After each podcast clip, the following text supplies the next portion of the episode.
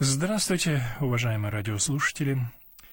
Мы в очередной раз встречаемся с вами для пасторских бесед, и в гостях у нас сегодня протеерей Павел Великанов. Здравствуйте, отец Павел. Добрый вечер.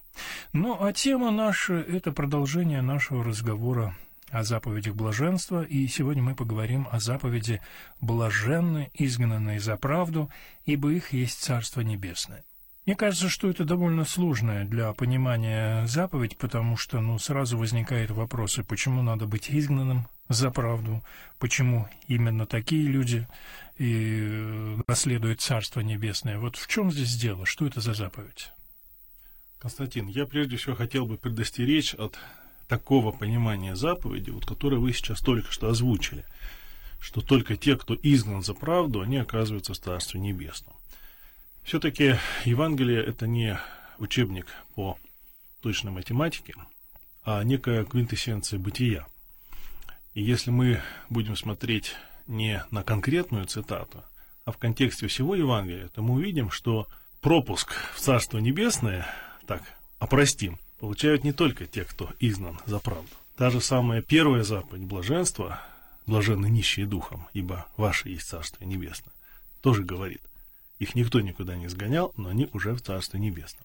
Если мы вспомним единственный образ, который сам Христос Спаситель предлагает нам о страшном суде, о том самом последнем решительном моменте, когда происходит разделение всего человечества на тех, кто идут в Царство Небесное, тех, кто идут в ад, мы увидим, что там совершенно иные критерии. Человек помог, смог открыть свое сердце нужде, боли другого – или наоборот, замкнулся в себе и жил в свое удовольствие.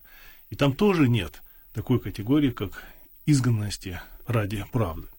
Вот. А поэтому, чтобы нам правильно построить разговор об этой заповеди, э, я бы предложил немножко вернуться назад и посмотреть, а какое вообще имеют место все эти заповеди блаженства в общем контексте евангельской истории.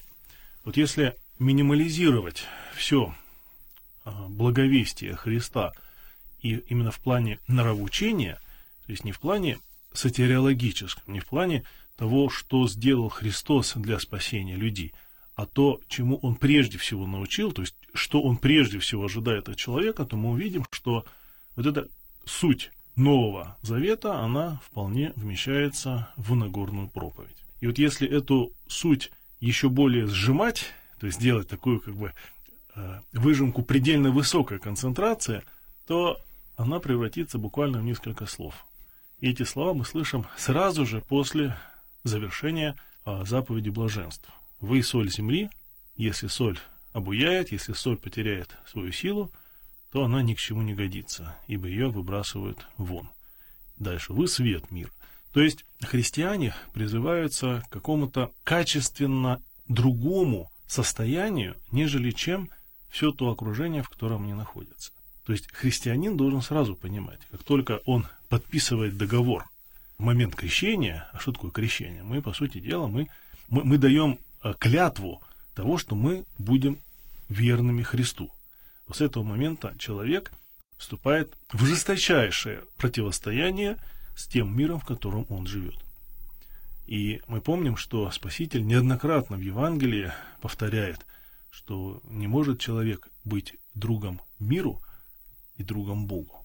И вот эта жесткая дихотомия, которая прослеживается и в Евангелии, у всех евангелистов, и в посланиях апостола Павла, да и вообще практически во всем святотейском корпусе, она говорит о том, что есть некая глубинная сущностная разница между качеством жизни человека, верующего во Христа, и качеством жизни человека, который чужд этой веры. И вот, возвращаясь теперь снова к заповедям блаженства, мы можем представить все эти заповеди не как такой разнонаправленный веер, вот куда хочешь, туда и двигайся, а как некую лествицу восхождения к пределам совершенства.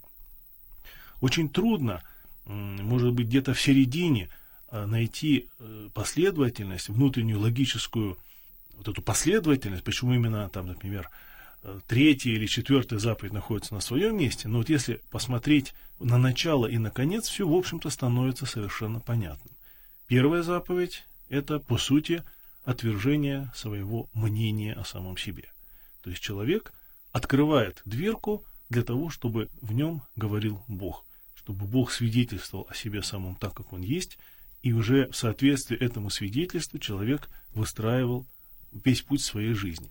И вот дальше мы проходим по всем блаженствам, идем выше, выше, выше, и то, о чем мы сегодня говорим с вами, это некий апогей, это некое завершение вот этого сложного пути, который приводит, как ни парадоксально, казалось бы, к полному краху. То есть, если послушать, вслушаться в то, о чем на самом деле говорят евангельские блаженства, то человек, э, как бы чуждый христианства, чуждый веры, чуждый вообще религиозного сознания, он придет в ужас. То есть, что происходит? Человеку предлагается план полного фиаско.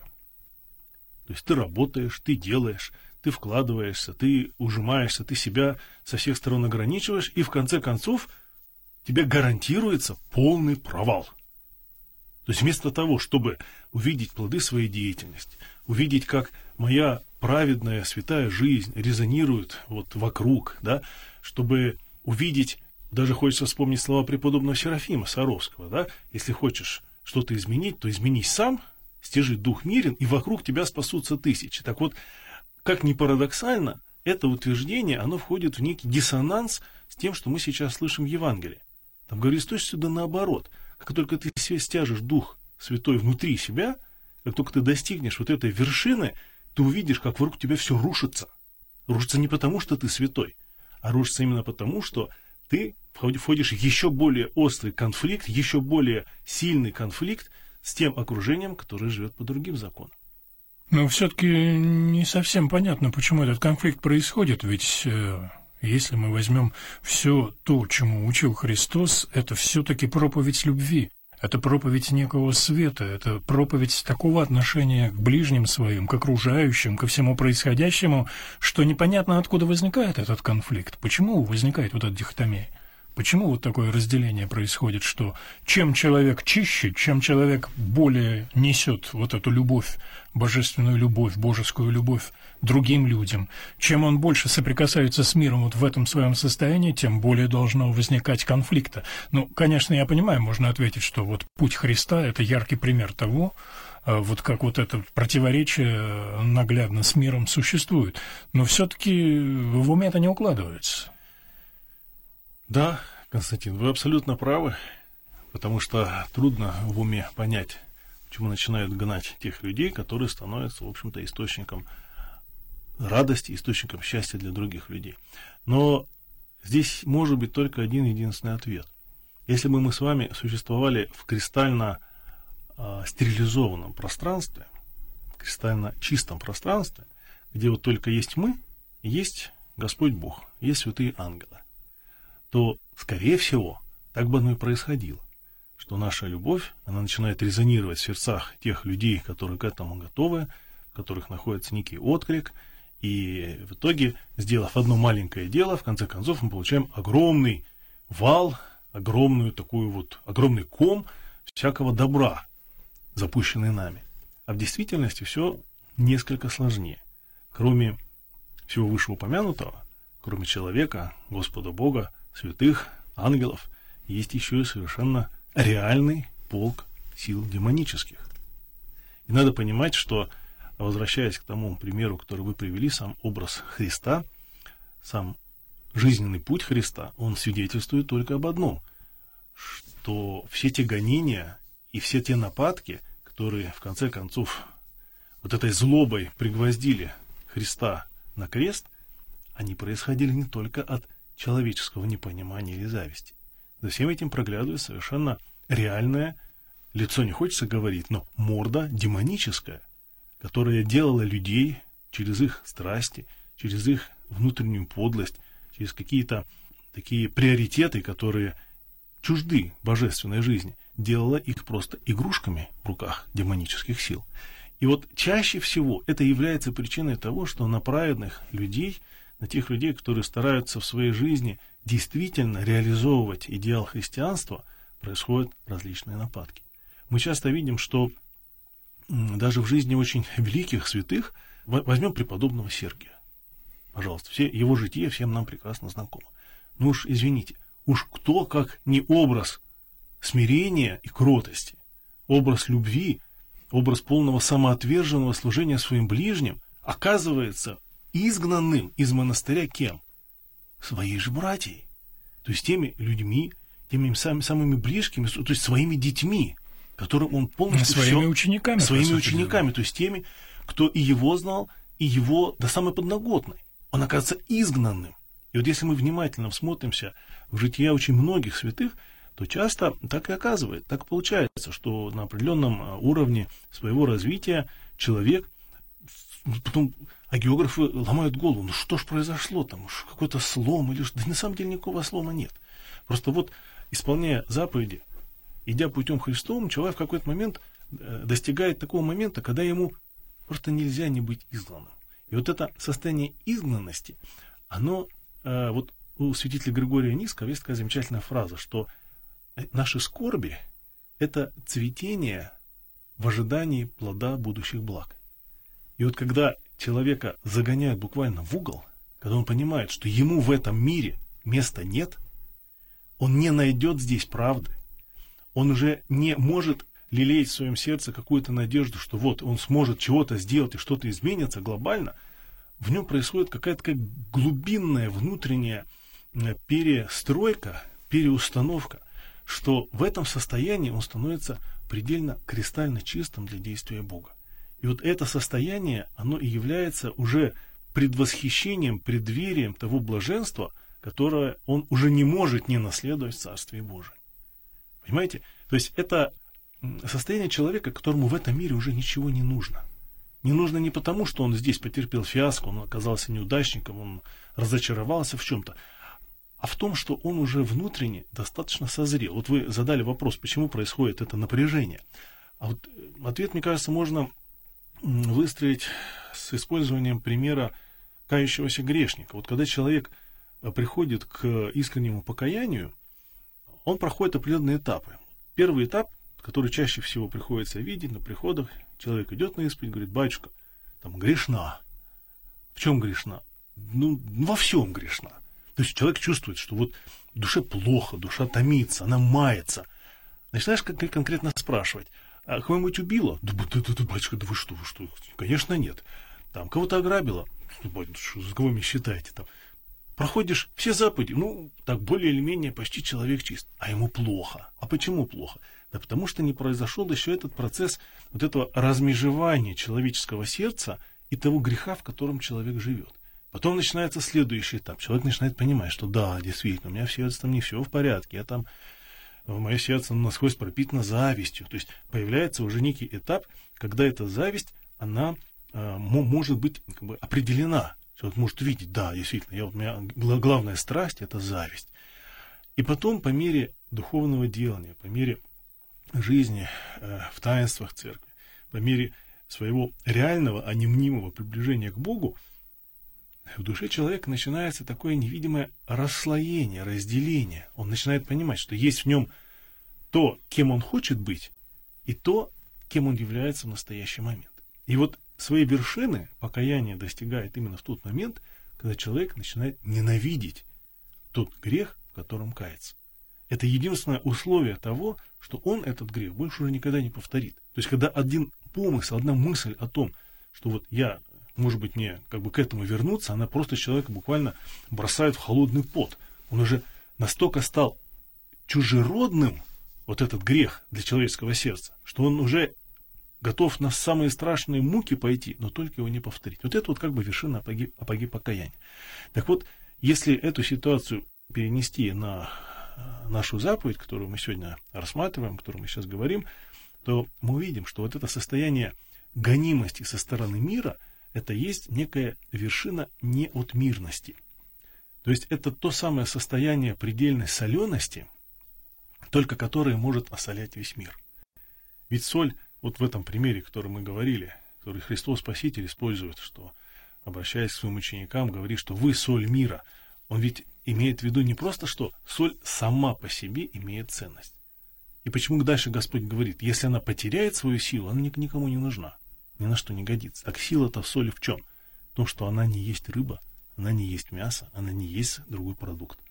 Соль есть соль. Ее никогда не должно быть слишком много. Поэтому мы видим, что, э, несмотря на то, что христианство уже 2000 лет, не так уж и много вот этого, скажем, процентного содержания солености даже внутри самого христианского сообщества. Я не говорю, что это очень хорошо, это плохо.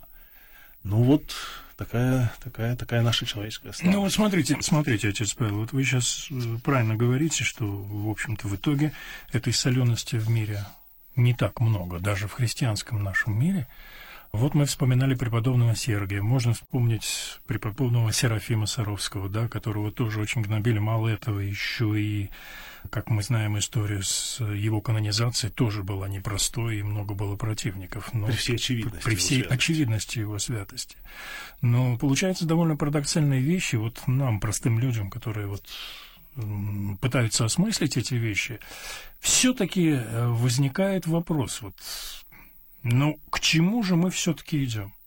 К чему мы идем, соблюдая эти заповеди? В итоге мы приходим к тому, что, имея все сегодня более-менее нормально, да, с семьей, с работой, со всем, мы оказываемся на вершине без всего этого, мы оказываемся гонимыми, и вот наша жизнь, наша внешняя жизнь, что после нее остается? Ради чего все-таки мы всего этого идем? Ради Царства Небесного? Понятно, но то, что мы делаем в этой жизни – то есть приходить сознательно, я понимаю, конечно, есть высший подвиг святости и юродства, да, когда юродивые, как правило, всегда были гонимы и всегда вели себя соответствующим образом, но это же единицы. А вот человеку в реальном мире стремиться к тому, чтобы быть изгнанным, разве это правильно? Константин, я очень хорошо понимаю этот ужас, который вы сейчас выражаете, он совершенно закономерен, он понятен, он должен быть. И для того, чтобы вас несколько утешить, хочу сказать следующее. Во-первых, все, что происходит с человеком, но происходит не по какому-то роковому стечению обстоятельств, не по какому-то фатуму, не из-за причуд некой судьбы. Оно происходит только потому, что есть Господь Бог, который каждого человека держит на своих руках, как самое любимое, пусть капризное, пусть с дурным характером, пусть иногда просто невыносимое, но все-таки любимое детище.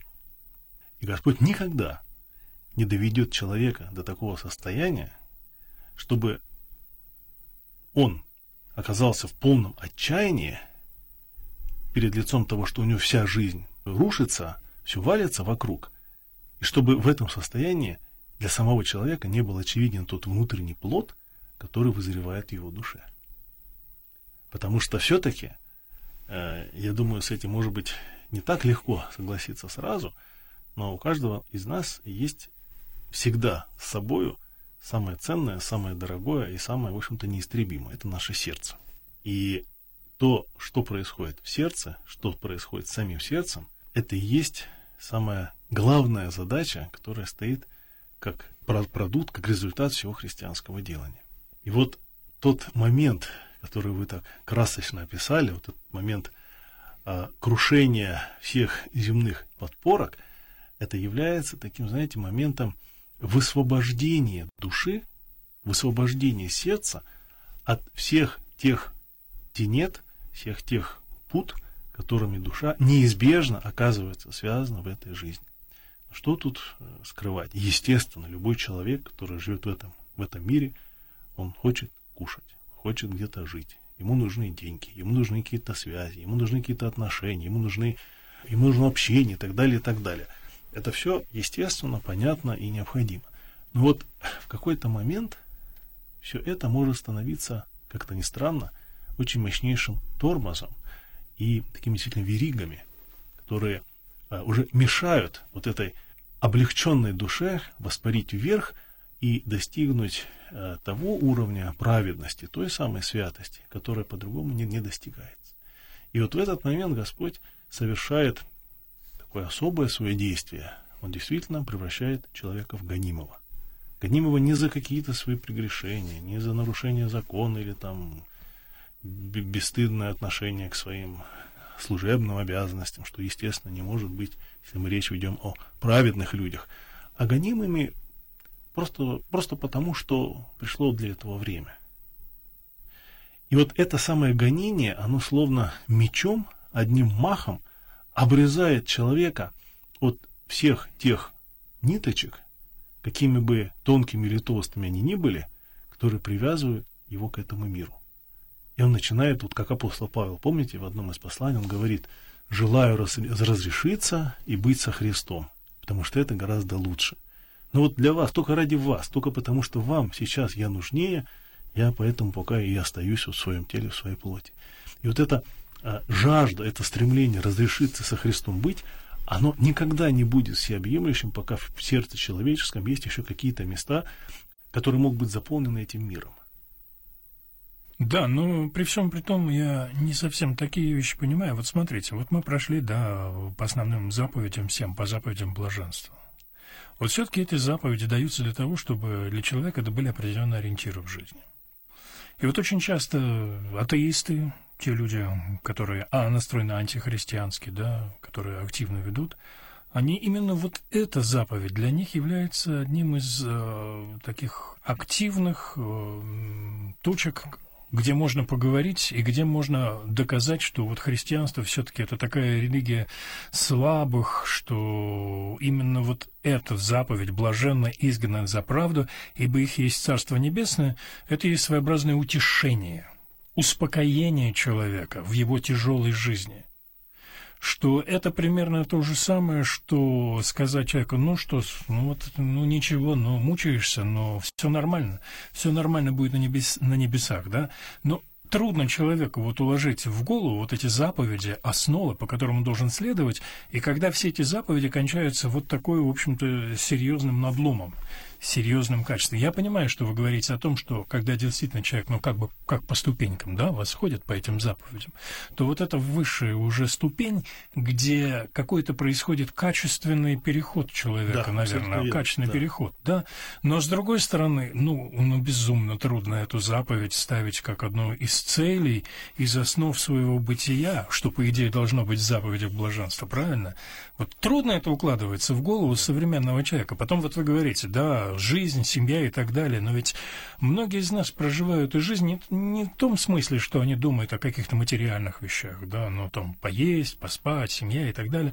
Даже нет, а очень многие думают о том, что они оставят после себя в детях, в семье, в деле, которым они делают.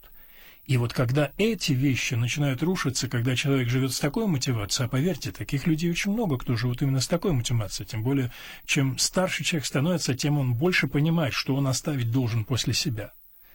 И всякая э, рушащаяся его жизнь внешняя, его деятельность, да, то, чем он занимался, в то, что он вкладывал, он начинает рушиться, вот, исходя из этой заповеди. В семье начинаются проблемы. Все, что он вкладывал, все, что вкладывал на будущее, начинает рушиться. Вряд ли его может как-то успокоить и поддержать вот эта заповедь. Вот, по-моему, очень сложный для понимания все-таки этот момент. Костя, я думаю, что здесь сложность не в самом понимании, а сложность в готовности следовать этой заповеди, в готовности ее выполнять. Но это точно такая же сложность, как если мы спросили бы ребенка, который, в общем-то, не собирается рожаться, а ты как там, вот, ты готов родиться, или ты все-таки предпочитаешь еще несколько месяцев побыть вполне комфортном, сытном, удобном, ненапряжном состоянии, в утробе своей матери. Ну, я думаю, что, конечно, этот ребенок сказал бы, да нет, слушайте, ребят, во-первых, я не знаю, что там будет. И, и есть ли там вообще жизнь? Вот сейчас я живу, сейчас мне хорошо. А там что? Тем более надо проходить через какие-то там узкие, тесные родовые пути, там тебе голову там пережмет со всех сторон, там неизвестно, э, есть ли там вообще воздух, там сейчас у нас есть пуповина, которой мы питаемся, которыми хорошо, а там ее должны будут отрезать. То есть это, это, это жуть. Вот тот ужас, который вы передаете, мастерски передаете, точно, это действительно ужас ребенка перед моментом его порождения. И действительно, вот эта вершина заповеди блаженства, это есть момент уже как бы перехода человека в качественно другое состояние. Это уже то самое состояние, когда человек, по сути дела, становится зрителем Царства Небесного уже здесь и сейчас. И естественно, естественно, а, это состояние, оно не может быть, ну, как бы так формально не то, что даже растолковано, я даже вот не знаю, какое слово, слово подобрать. То есть человек, когда дойдет до этого состояния, он не захочет из него уходить. Потому что он увидит, что цена того плода, который он приобретает, гораздо выше тех жертв, которые он приносит. И я думаю, здесь просто надо к этой заповеди относиться как к предмету веры, как моменту испытания нашей верности самому Христу, потому что Христос шел своим путем через крест, хотя у него был тоже соблазн. Помним на горе искушение – дам тебе все царства мира, если сейчас пав, поклонишься ему. Подумайте, какой соблазн. Христу предлагается стать царем всего мира без креста, обойти крест. Обойти крест, обойти весь этот ужас предательства, позор, распятие, все, смерть. И проповедовать свои, свое учение, пожалуйста, если ты пав, поклонишься мне. И вот, я думаю, у каждого человека есть свой путь, своя Голгофа, но он должен помнить, что за Голгофой следует и воскресение. Ну что ж, замечательно. Я думаю, что на этой, в общем, ноте нам можно, в принципе, было бы завершить программу. У нас буквально минутка осталась. Вот все-таки два слова. А, с вашей точки зрения, вот соблюдение этих заповедей, это возможно вот жить по этим принципам? Но если так жили все святые, значит и нам можно жить. Не просто можно. Это единственный путь, если мы хотим все-таки, называясь христианами, быть такими по сути.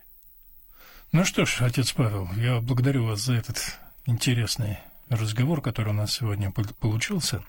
Спасибо вам. Я напомню, что сегодня мы общались э, с отцом Павлом Великановым, протеереем Павлом Великановым, говорили о заповеди блаженной, изгнанной за правду, ибо их есть Царство Небесное. Ну, а в следующее воскресенье мы продолжим наши пасторские беседы. Спасибо вам большое и до встречи. До свидания. Храни всех Господь.